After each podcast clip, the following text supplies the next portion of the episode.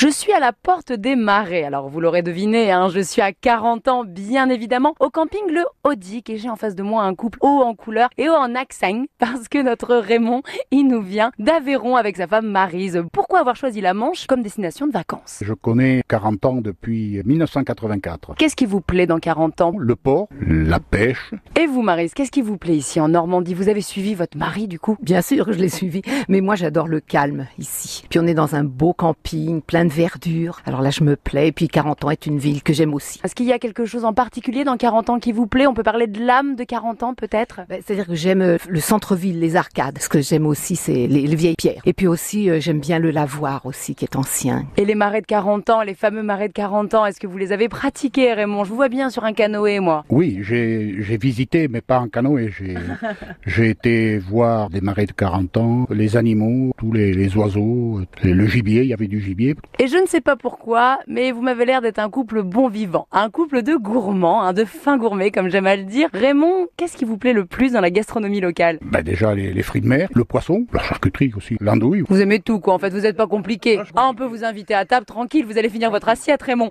Et vous Marise, un petit mot sur les activités que vous avez prévu de faire. Alors vous, vous restez quasiment tout l'été ici au camping. Mais moi, je m'occupe surtout de mon petit-fils. Donc, nous sommes allés faire une promenade sur le Drec Nord. Nous sommes allés à Isigny visiter la fabrique de caramel. On l'a emmené à la pêche à la truite euh, du côté au- au-dessus de Saint-Joseph, là-bas, Saxe-Ménil. Le musée de Saint-Côme-du-Mont aussi. Merci beaucoup à vous deux.